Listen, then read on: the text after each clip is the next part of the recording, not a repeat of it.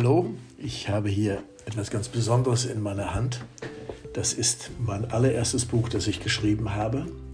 Hat einen englischen Titel, Help I Need Somebody, aber ist zuallererst vor etlichen Jahren auf Deutsch rausgekommen.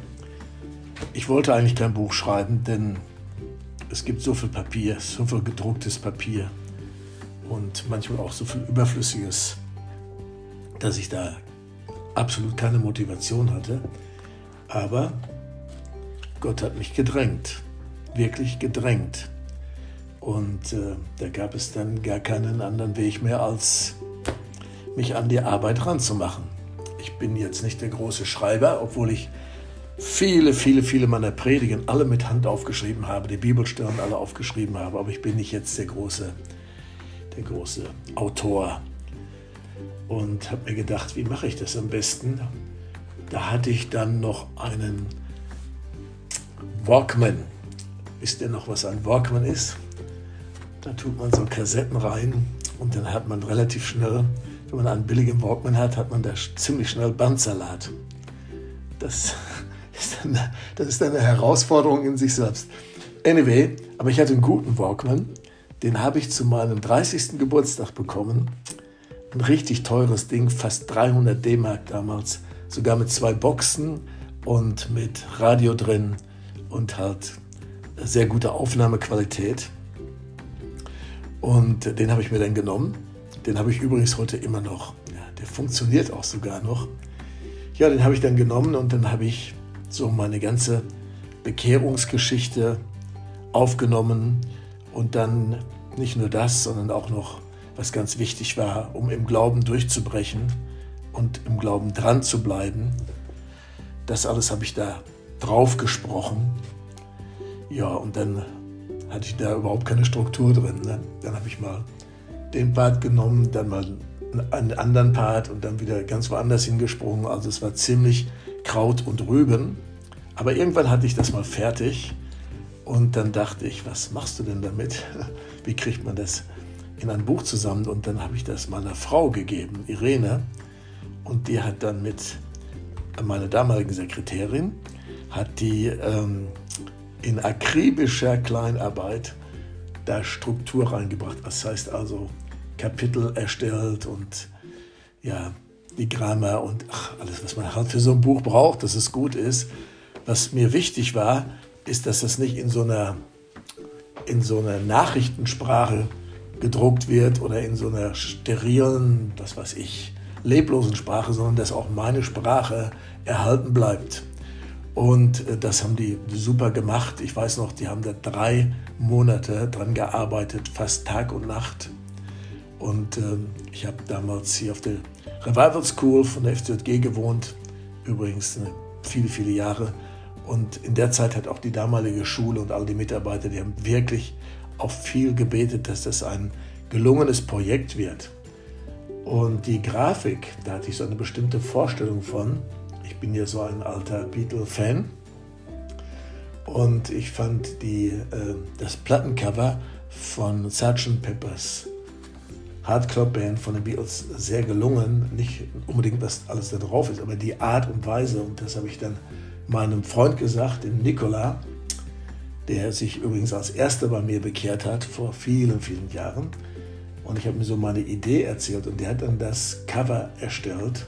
Hat er richtig gut gemacht. Ja, und so ist dann dieses Buch geworden. Und ich hatte einen Verleger, der stand dann auch hinter mir, der hat mich auch so ein bisschen gepusht und hat gesagt, wir brauchen das Buch, wir brauchen das Buch. Und dann irgendwann ist es herausgekommen, zuallererst im damaligen PJ-Verlag und gleich mit einer Auflage von 10.000 Stück. Das macht man nicht unbedingt, wenn man zum ersten Mal ein Buch rausbringt, aber das war gleich so ein Knaller, das ist gleich explodiert, das ist weggegangen wie die warmen Semmeln.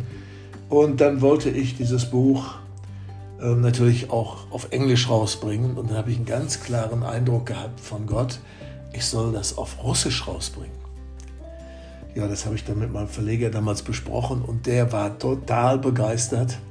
Ja, und der hat die, der hat die ganze Ausgabe in Russisch hatte komplett finanziert Und er sagte, das ist wichtig, dass Russland deine Geschichte hört, dass sie wirklich äh, in Russland erleben, dass man Gott erleben kann. Und ich habe dann einen Freund kontaktiert in Moskau, der schon fürs WDR gearbeitet hat in Deutschland und so weiter und der gut Deutsch sprach und der hat mir das dann übersetzt. Das war vielleicht lustig. Manche Sachen hat er auch nicht verstanden. Und dann rief er mich dann irgendwann abends aus Moskau an und sagte, Walter, wie, was, was bedeutet das? Ja, und dann musste ich ihm das am Telefon erklären. Auf alle Fälle ist es dann auf Russisch rausgekommen, auch nochmal 10.000 und in Russland ist es auch ein Wahnsinnssegen geworden, wirklich als absolut.